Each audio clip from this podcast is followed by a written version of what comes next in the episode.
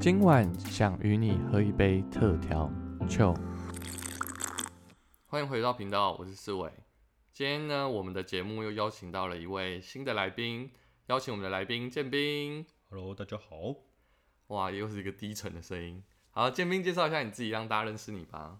呃，大家好，我叫建斌。那现在呃从事一个辅具相谈员的工作，相信大家对这个名词非常的陌生，因为它是在日本的一个角色。嗯，那它主要是针对辅具啊跟无障碍然后一些的规划。那我现在在从事这个职业，哦，就是做辅具的工作这样子。嗯，辅具跟无障碍。OK，好，今天呢，我们节目依照惯例啊，我们还是就是预备了一杯就是来宾所指定的饮料。那今天我们看到我们的那个前面放的是五十兰的一号，那请问 一号到底是什么？大家有不知道有没有听过五十岚的一号？那我每次去五十岚一号，我都会说，哎、我要一号维维。呃维糖就是维糖跟维冰嘛，嗯，然后它里面的内容物它就是四季春嗯，跟那个波霸珍珠跟椰果，就是一个综合的一个概念，对。不对？然后这个东西好像只有在台北才有卖吧，因为那时候哦是哦。我去新竹玩的时候啊，然后就想说嗯好渴，然后去买一杯五十兰的一号，我嗯，跟店员讲说，哎、五十兰那个我要一杯那个一号维维，嗯，然后店员居然问我说啊什么是一号，我就很傻眼，想说就你以为全台都有，对，我以为全台都有，就好像台北独卖这样子。所以它有二三四五六号吗？没有，它只有一号。哇，它算是一个隐藏版吗？它其实现在不算隐藏本啊，它现在就在那个扛棒都会有一号这样子。OK，因为我其实比较少喝五十兰，但我今天喝五十兰就是建明推荐的这个饮料，我觉得就是真的是好像每一口都是料的感觉。哦，对啊，因为它满口都是料。那因为之前喝珍珠奶茶的时候，你都吃料会很有罪恶感嘛。嗯，那它其实搭配自己春的话，你就不会有那么罪恶感。哦 是这个原因就对了。OK，那最近啊，因为我跟建明其实也是认识一段时间，然后我就有我会 follow 他的 IG 的现实动态。那我看到你好像前天吧，你不是跑去露营跟爬山吗？那是什么地方啊？嗯，之前爬山的话是跟朋友去司马库斯哦上帝的部落，哦，我没去过哎，那个地方非常的美，它就是嗯有大概十棵的神木群吧。OK，对，然后因为最近疫情的关系嘛，其实都没办法出国啊，那你就要想办法去台湾的各地旅游这样。嗯对啊，其实去台湾旅游，就是不管是爬山也好，然后像之前也去过火爷山去爬山，然后还有太钢野溪温泉、嗯去泡温泉，嗯，然后你就会发现，其实台湾真的还多还蛮多美丽的地方这样子，嗯大自然的部分啦，所以你也是热爱户外运动这样子对啊，蛮热爱户外运活动的。比？OK，如像露营啊，最近也在跟朋友在露营。嗯，因为我自己是蛮怕露营的，露营好像就是你要睡露睡在那种地上啊，就是因为我真的就是睡床睡习惯，所以我觉得，而且露营要准备蛮多东西的，对吧？嗯，露营真的要准备很多东西，而且刚刚讲说露营睡到地上这件事情，我要打断你，否定你，没有啦，不用睡地上吗？啊，不用睡地上吗，我们吗？现在现在露营是很高级的路线。真的吗？我们我这里我们那时候跟朋友合资那个气垫床的部分，哦，对，所以其实你就躺在气垫床哦睡觉，然后真的还蛮舒服的，就很像睡家里嘛，还是还是有一点落差吧还？是有落差啦。而 且那日夜温差大，应该也是偏冷吧我？跟你讲，晚上刮起风来很恐怖，你都半夜都听到啪啪啪啪，就是风吹雨打的声音。我觉得我还是不要踏入露营圈好。但现在露营变得很很 chill 了，很高级这样，就是一种一种享受。我觉得应该是慢活生活吧，嗯因为现在台北生活都是太快节奏啊，然后步调很快，怎么样之类的。嗯嗯嗯，那我觉得进到一个录音的生活，你就发现好像每一分每一秒都过得非常慢。就是好像不用在，因为我们都在台北嘛，台北的步调就非常快，所以我们当我们去呃离靠近大自然的时候，我们就可以让自己沉淀一点，对吧？对啊，你就可以看到呃整个云雾啊，然后围绕你的四周围，嗯嗯然后其实还有很多东西是你要自己准备的。嗯嗯，然后你哦，真的呃，从搭搭帐篷开始啊，然后到煮东西，然后都是你们自己要完成这件事。嗯啊，当你完成的时候，你就觉得哇，很有成就感。对，就是大家一起合作去完成一件事情的感觉没错。那其实今天为什么会邀请就是建斌来这个节目，就是因为呃我很好奇，就是建斌他从呃我认识他的时候，他是我记得我们应该是高中大学左右那个时候认识。那那时候其实建斌他所学的科系是电机系。那他后来呢？我就是今主要是想邀请他来分享一下，他从电机的这个行业到他刚刚前面所提的这个职业的过程当中，他是怎么样跨领域到这里的？那建斌，你可以跟大家分享一下吗？当初读电机系，呃，那时候大学学测嘛，嗯，那就是应呃应征到。不是应征啊，应该面试，然后面试到电机系的部分。嗯嗯。那我的爸爸妈妈都觉得电机系的未来的发展是非常好的。嗯。对，所以我就是硬着头皮，然后去读电机系，读了四年的时间。嗯。那其实，在这四年过程当中，有发现电机系，呃，这个或是这个行业，其实对我来说，我我没有太大的兴趣。嗯嗯。那会转到老人这个产业，其实跟我爸妈有很大的关系。对，因为我爸妈是从事呃长照老人的机构。哦，就是服务呃这些机构通常是在做什么？他这个机构就是二十四小时的照顾。哦，就是一些可能呃家庭他们没有办法呃父母都在上班，然后把儿儿女都在上班，然后把父母然后托给机构的人员照顾，对对对，因为现在很多双薪家庭嘛，嗯嗯，对，然后。呃，在机构里面都有一些专业人员的服务，了解。对，然后是二十四小时的，嗯，对，所以也是因为这样的机会，我才跟老人的产业是有接触的。哦，对，那其实我从小呃对老人产业我我是非常排斥的。嗯，为什么？对，因为小时候不是呃老师或同学问说，哎，爸妈是在做什么的？然后我都不想提，因为我觉得做老人这个。工作这个产业是很脏的，嗯，对，因为我我从小的既定印象就是不是待在机构，不然就是出去外面跑嘛，嗯，所以我觉得照顾老人这件事就是把屎把尿，嗯，所以我觉得好像很肮脏啊，其实我不太喜欢呃提到这件事情，嗯，然后加上从小的时候，我其实有跟机构的长辈就是争吵过，啊，那时候小时候就是很不懂事啊，然后那个阿妈她其实呃就是有失智症。嗯，那从小我不知道嘛，然后我就跟那个阿妈直接对骂起来，就是三字经互屌，太火爆了。对对对，所以其实我从小是非常排斥这个这个这个行业或者这个产业的部分。就是你可能以前对这个职业有一些你的既定印象，你觉得说错误的认知，嗯，就觉得说哦，好像这个职业哦，就是我家人，就我父母亲可能不是做什么医生啊或律师，就是好像。呃，社会地位上感觉大家觉得好像就是比较社会地位比较高的行业，你可能会有一些既定印象，是这样吗？嗯，是有这样子想啦。嗯嗯，那那是什么机缘下让你能够嗯去接触到你现在所说的这个领域长照？就从我退伍的时候吧，那时候就要想说，哎，要去哪里工作嘛？那当初电机系的时候，其实我有去很多，应该是公司去面试。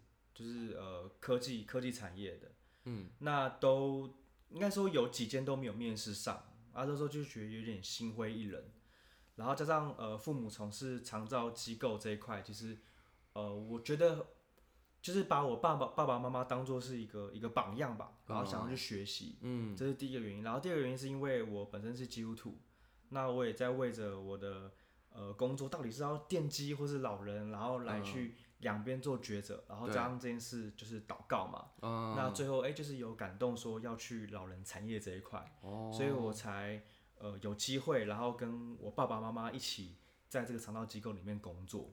哦，所以你是因为呃可能过去有这些呃错误的一些对这个产业的一些呃比较有偏见的认同，然后到你后来呃进到职场里面，你才重新再看待这个职业就对了。对，没错。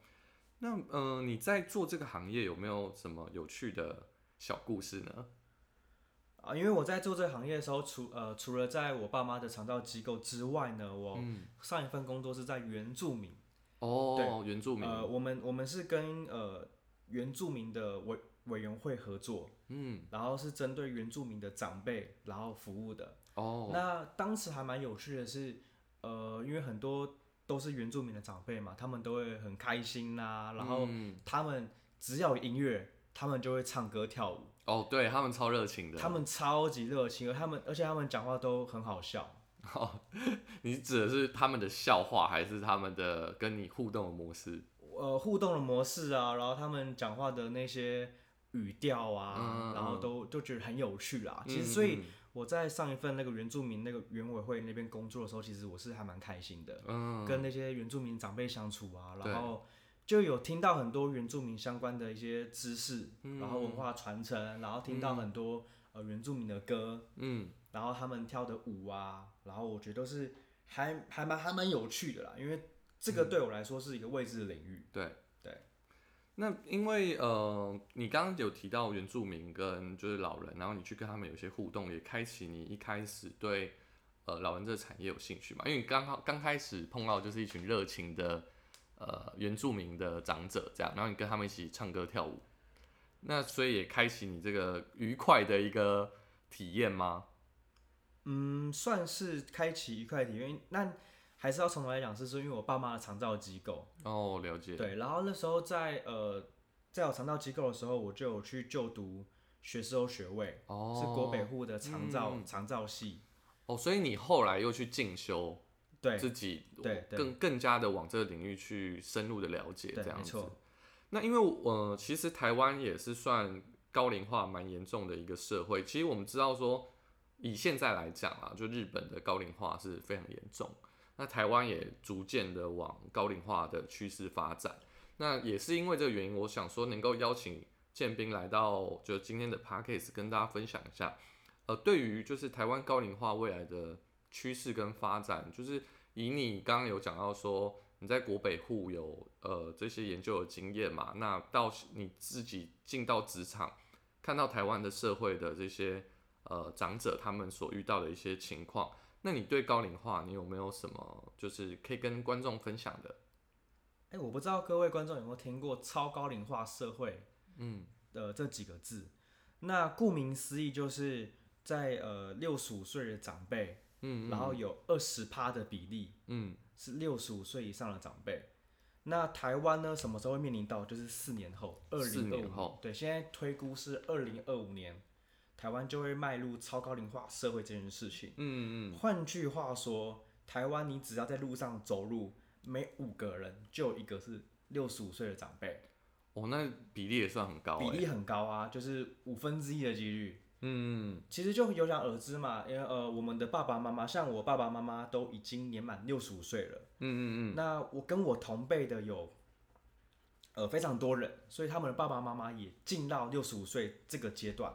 对，那因为我们就是想说，我们的爸爸妈妈其实还有很多兄弟姐妹，嗯，对，我们看，哎，我们爸爸妈妈通常都是五五六个啊，七八个，对，就起跳，对，所以基本上那个族群的长辈会呃非常的多，嗯，然后就是我们之前不是以前有上课吗？什么呃那个金字塔人口金字塔，对，对不对？就以前腰部很胖的地方，然后通通都会变成上面。对，所以现在台湾目前的现况就是变成倒的三三那个金字塔的部分，嗯对，就是低生育率，然后呃超高龄化社会，嗯对，所以我们会变得是高抚养比。这我分我跟你分享一个故事，就是我曾经服务的个案，嗯，然后她是一个女儿照顾妈妈，嗯嗯，那其实这女儿已经六十几岁了，妈妈是八十几岁，所以就是老照顾老老的一个案例，嗯。那家中呢，就是女儿很孝顺嘛，他就请了一个外籍看护工，然后照顾他一个失能的妈妈。嗯嗯。那我就从他的口中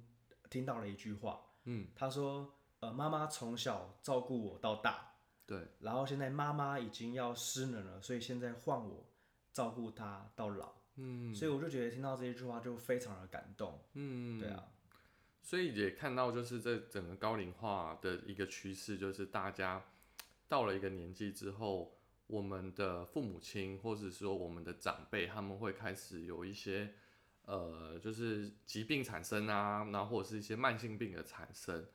那因为其实我们都知道说，呃，台湾啊，很多的老人他们其实，在呃脊椎啊很多方面，他们都是会有一些需要，可能缺钙或什么的，所以他们也相对于年轻人，他们比较容易发生就是可能走路跌倒啊，或者说在浴室里跌倒啊这些情况发生。那就呃，建斌你的观察，你你在你碰到的这些个案的这些呃长者里面，你有看到说，呃，如果他们是要防范一些在居家里面的一些状况，或者说他们出去户外行走的话，有没有什么防范他们跌倒的这个机制呢？好，现在是防范跌倒一个议题嘛，然后这个之前在机构工作的时候，它是一个非常重要的指标。嗯嗯嗯，那针对老人他跌倒的状况，不外乎就是肌少症。嗯，肌少症它就是肌肉减少的一个症状。嗯嗯那我们的肌肉会随着我们的年龄会逐年减少。嗯嗯嗯，对。所以其实针对呃肌少症这个部分，现在不是都很流行去运动健身房？对。对，所以，我呃，我觉得大家在可以动的这个时间点，然后我们就是多去呃健身啊，然后去爬山，嗯，或者说呃认识任何从事的运动，然后维持自己身体的呃状态，甚至我们讲技能也好。那之前政府非常在讲一件事叫做自立资源，嗯，就是自己的自，自己的自，对，然后站立的立，嗯，资源，那。这个的意思就是说，呃，我们保有我们自己的能力，对，我们还可以吃饭的时候，我们就自己吃饭；我们还可以走路的时候，我们就可以自己走路，对，就是尽量不要让人家来服务我们。嗯，哦，其实我们常常会听到说，呃，可能长辈啊，哦，就坐在那边，然后我就是需要帮忙啊，怎么样怎么样，帮我倒杯茶，对，帮我倒杯茶，然后就是其实。哦，或者是说像我，我讲我的，我讲我的阿妈好了啦。嗯我阿妈在呃十几年前，她就是髋关骨开刀嘛。对。然后她开刀老人家嘛，就是觉得说啊，我就是受伤啦，我不想要下床走路。嗯。结果她这样子一直不复健，然后不下床走路，然后导致于她这十几年来都长期卧床。好，所以我们在面对这件事情的时候啊，如果你发现你周遭的呃长辈如果有这样类似事情的状况发生的时候，你可以。去鼓励他，嗯，然后能够去多多动，然后保持自己原有的能力，嗯，就像其实因为呃我自己也是很喜欢健身嘛，所以其实健身走路或者是说不要太剧烈的运运动来讲，可能对老人来讲也是让他们的肌肉是有在活动的，对吧？对，基本上只要是有动，但呃虽然我们这样子讲啊，但是其实如果有一些慢性疾病或者是说一些心血管疾病的。一些长者可能还是要透过医师的评估后，再决定要不要去从事这个呃训练或者是说这个运动这样子。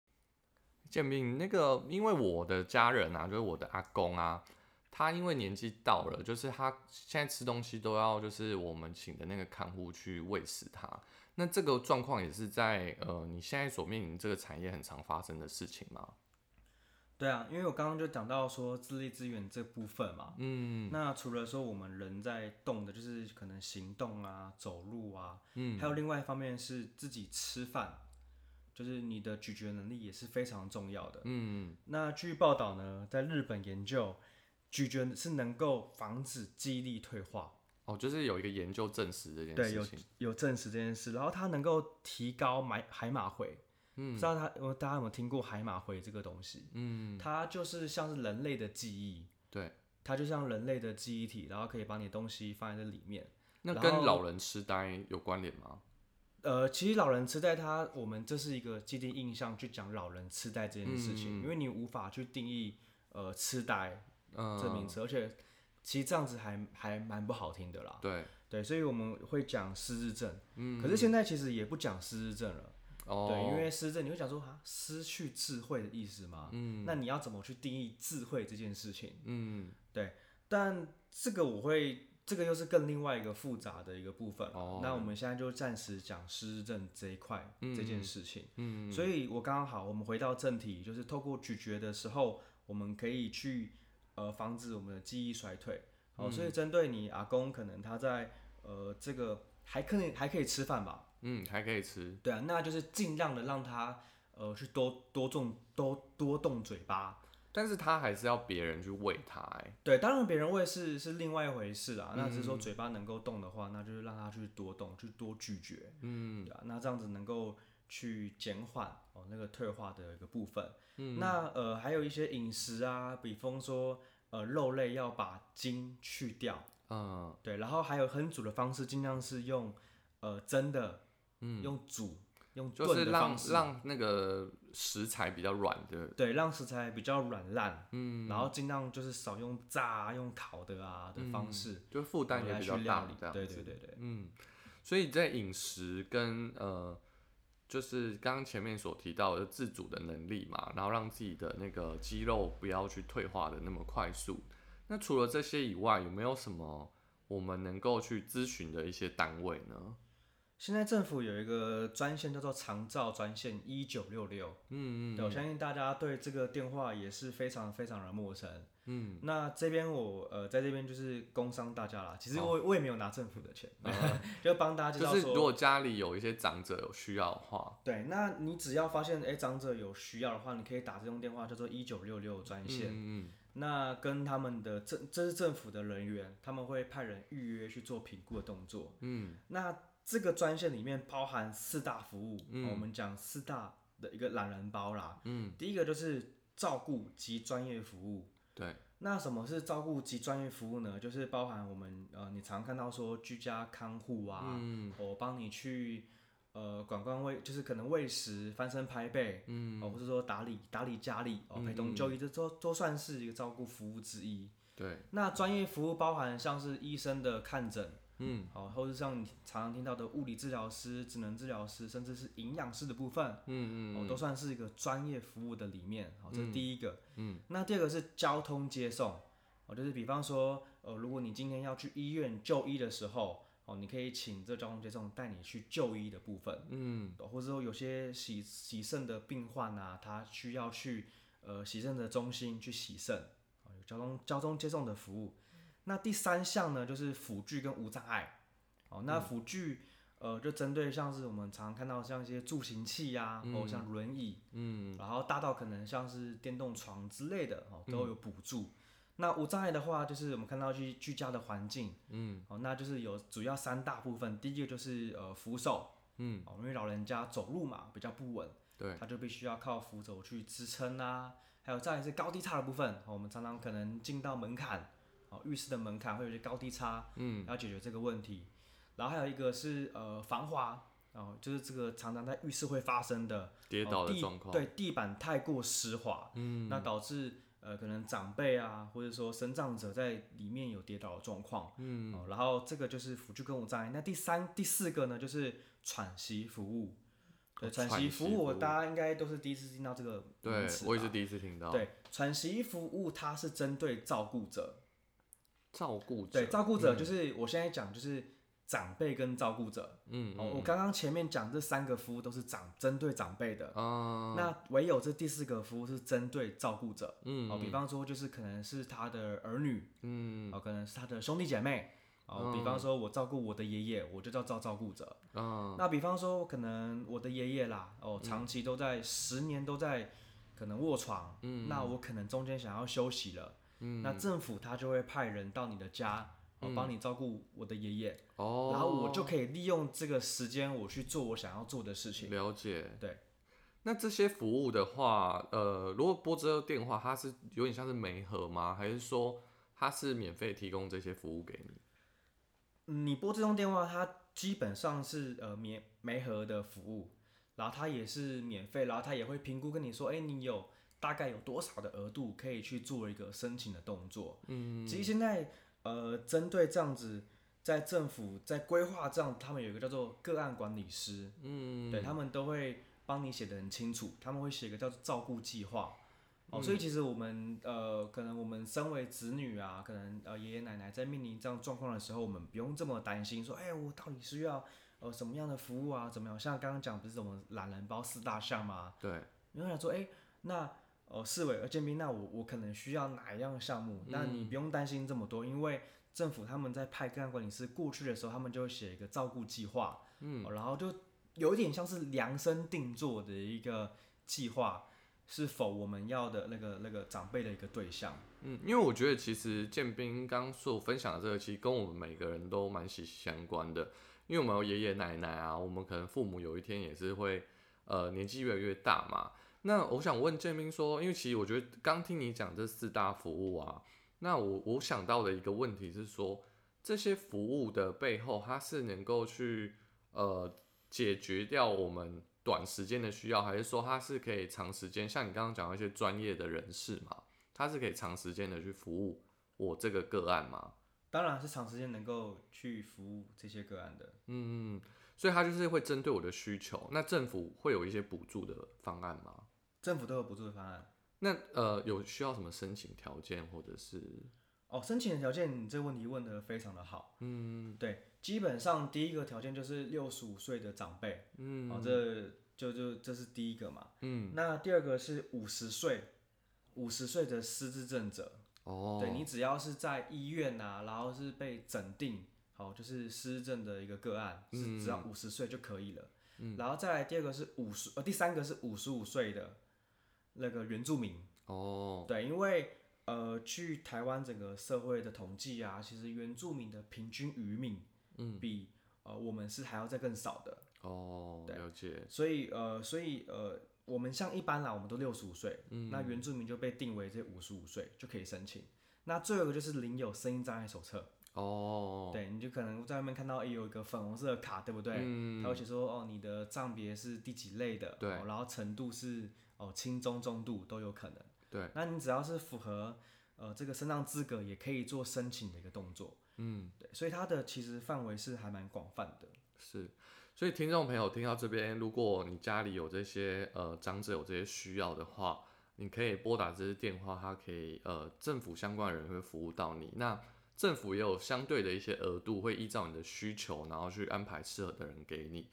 那大家一定要做好笔记哦。那最后呢，呃，就让建斌能够介绍一下你自己，可以服务到我们听众朋友哪些部分。好，刚刚跟大家介绍我是辅具箱谈员嘛，嗯，那我现在在一份呃公司工作，它就是补利达社会企业，嗯，那我解释一下，补利达就是补助的补，然后立刻的立，到达的达，嗯，那顾名思义就是补助立刻到达，嗯，对，所以我我刚刚不是讲说呃懒人四大包这个方面嘛，我就是从在从事辅具跟无障碍的部分，对，哦，你只要是打过一九六六的。呃，服务专线，那只要是有评估说，哎，你可以申请这四大服务，那我就可以帮你去呃判断说，哎，你你针对辅具啊跟无障碍哦这个项目的一个内容，然后我来跟你做一个计划。最后呢，呃，见面可以分享一下要怎么样联络到你，可以提供这些服务给大家呢？好，你可以直接打电话给我，或是用 Line 电话号码搜寻零九二五。二二五二五六，嗯，如果大家有这个需求的话，你们可以到 LINE 上面去，呃，私讯建斌，那他可以解决刚，呃，不论是政府相关的这些，呃，刚刚讲的那四大的方案，如果你有什么问题，你可以直接去跟建兵联络。如果你喜欢今天的主题，你可以到 Apple Podcast 下面留言给我，让我知道。你也可以帮我点五颗星，然后谢谢你们大家今天收听今天的节目。那也如果有更多的一些讯息的问题的话，也可以到 IG 找我哦。那如果是对长照有问题的话，也可以到建兵的那个 line 里面去私讯他哦。那今天的节目就到这里喽，大家拜拜。拜拜。